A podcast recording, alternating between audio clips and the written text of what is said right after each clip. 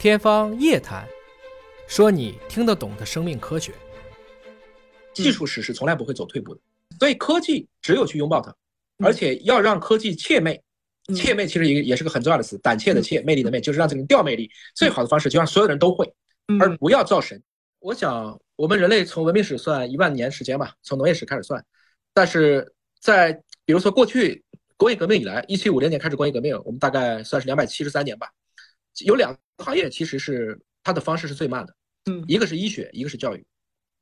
很大程度上讲，他们都还停留在一个师傅带徒弟的这么一个阶段，尤其是到了基础教育以上的时候，啊，很多的活儿好像还是在一种匠人之间的传艺，啊，这刀该怎么开啊，这个课该怎么讲。啊，所以在这个点上，这很明显它是扩大不了，嗯。啊，但是啊，我想，其实是人工智能或者说类似于 GPT 这样的一些大模型有了很好的应用以后呢，它会颠覆掉我们的这种。会颠覆掉我们的这种应该说教育的模式，嗯啊，或者我们用一个更加时髦的词叫范式，嗯模式我们一般比如说叫 model，范式我们叫 paradigm，嗯，paradigm 的意思就是在于你可能比如说我还在骑马去追车是追不上的，你必须学会开车，这就是叫一个范式的转换。嗯那这种范式的转换呢，一定是会先奖励拥抱这个技术的人。嗯所以我最近被问的最多的问题就是在于，你比如说啊，Chat GPT 会不会把人给颠覆了？我说这不会。但是用 Chat G GPT 的人就会去颠覆掉那些不用 Chat GPT 的人，大概是这个逻辑。所以学习，你说是不是就一定会怎么怎么样呢？不会，但是你会比别人多了一个我们称之为正交信息，就是交叉。嗯，当你的正交信息越多，你的鲁棒性就越强嗯。你在这个社会上呢，应该说就有更好的一个生态位。嗯比如说，一个猫如果会狗叫，那狗可能就听到狗来了，它会觉得你跟它是一伙的。这就意味着学外语是多么的重要。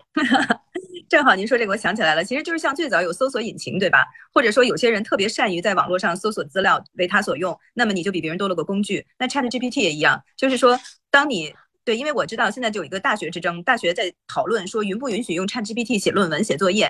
那我看香港科技大学好像是最早说他们是允许的，对，但是要注明，对对，又说明你用了，哎。对对，然后前一段时间我今天刚看了一个视频，就是有一个人用 Chat GPT 写了个论文，然后他把这个论文又输回 Chat GPT，问他说：“你知道这个论文是谁写的吗？” 然后他说：“百分之九十九点九是我写的。”然后，所以我就觉得其实可能这个工具出来了以后，它有很多有趣的应用。然后呢，我觉得与其排斥，不如去了解啊。我特别同意，嗯现在最好的方式就用 AI 去 check AI，他们自己最知道。